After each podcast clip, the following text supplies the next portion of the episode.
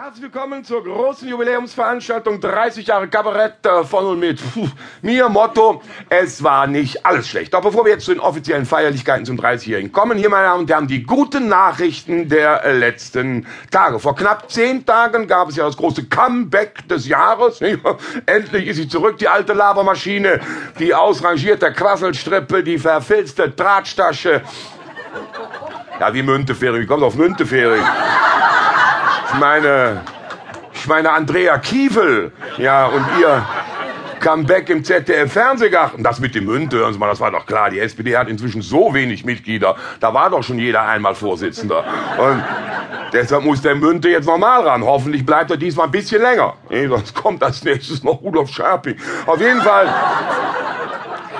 geht es jetzt mit der SPD wieder aufwärts, wie es in Deutschland ja überhaupt wieder aufwärts geht. Nicht zum Beispiel auf dem Arbeitsmarkt. Immer mehr Menschen in Deutschland haben Arbeit, aber immer weniger können von dieser Arbeit leben. Dolle Sache das. Immer mehr Menschen fahren Fahrrad, aber immer weniger besitzen Vorderrad und Lenker.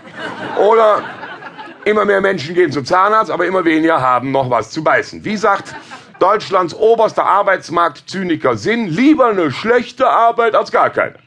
Kommt ein Typ zum Arbeitsamt, fragt der Sachbearbeiter, und was kann ich für Sie tun? Ja, der Typ, ich hätte gerne Arbeit. Ja, sagt der Sachbearbeiter, was haben Sie sich so vorgestellt? Irgendwas Spezielles? Nein, nichts Spezielles. Hauptsache 1800 netto.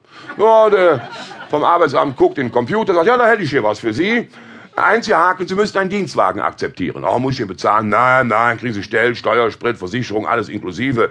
Allerdings, Ihr Arbeitgeber legt Wert auf ein gepflegtes Äußeres. Das heißt, Sie müssten schon jede Woche einen neuen Hugo Boss Anzug tragen. Oh, muss ich ihn bezahlen? Nein, nein, wird natürlich gestellt, maßgeschneidert, alles. Letzten Haken hat die Sache noch. Sie müssten jeden Tag eine andere Rolex tragen. Sagt der Typ, hören Sie mal, wollen Sie mich verarschen? Sagt der vom Arbeitsamt, wieso? Sie haben da angefangen.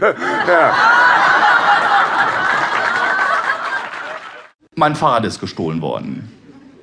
Aus dem Innenhof. Schon wieder. Schon das dritte Fahrrad, das mir in Berlin gestohlen wurde. Jetzt reicht's. Polizei gerufen. Der Kontaktpreisbeamte findet den Diebstahl komisch. Fragt, ob ich sicher bin, dass das Fahrrad gestohlen wurde. Sage, das Fahrrad ist weg. Mir persönlich reicht das ja als Beweis. Er sagt, es könnte ja auch sein, dass ein Freund das Fahrrad kurz geliehen hätte. Oder dass das Fahrrad einfach nur irgendwo vergessen hätte oder so. Na wunderbar. Hält er mich eigentlich für völlig bescheuert? Sehe ich so doof aus? Das Fahrrad irgendwo stehen gelassen. Wenn er keine Lust hat, den Diebstahl aufzunehmen, soll er es halt sagen. Zumindest dazu stehen, dass er zu faul ist, seine Arbeit zu machen. Wenn ich mal, ein wenig angetrunken, nachts über den Bürgersteig starksend, versehentlich die ein oder andere Alarmanlage vom parkenden Autos auslöse und dann auch aus Versehen dort stehen bleibt und im Takt der hubenden Alarmanlage Come on Baby, light my fire singe.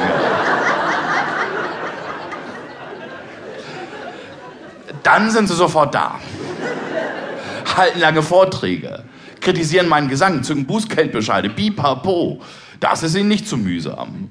Aber wem haben wir was von ihnen? Tun sie so, als wären wir nicht ganz richtig im Kopf. So doof zum Leben.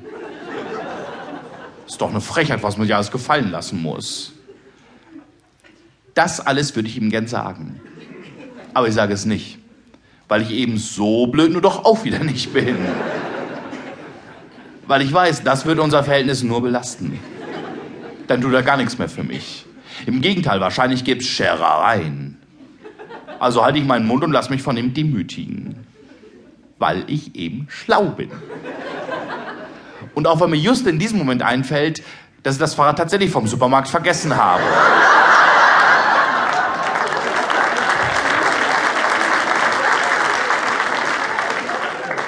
Ja, stimmt schon. Ich hatte es dort abgeschlossen, es während des Einkaufs eben völlig vergessen und bin halt ganz normal zu Fuß nach Hause, wie immer, klar. Will jetzt aber den Fall nicht mit dieser Randinformation unnötig verkomplizieren. Das geht ja dem Polizisten auch letztlich gar nichts an. Also jetzt meine eigene Doofheit. Eigene Doofheit ist wohl immer noch Privatsache. Aber bitteschön, was, wenn nicht das? Lass sie den Ruhe alles aufnehmen, Rahmennummer Zip und Zap. Und so haben beide schon mal das Gefühl, an diesem Tag schon mal so richtig was erledigt zu haben.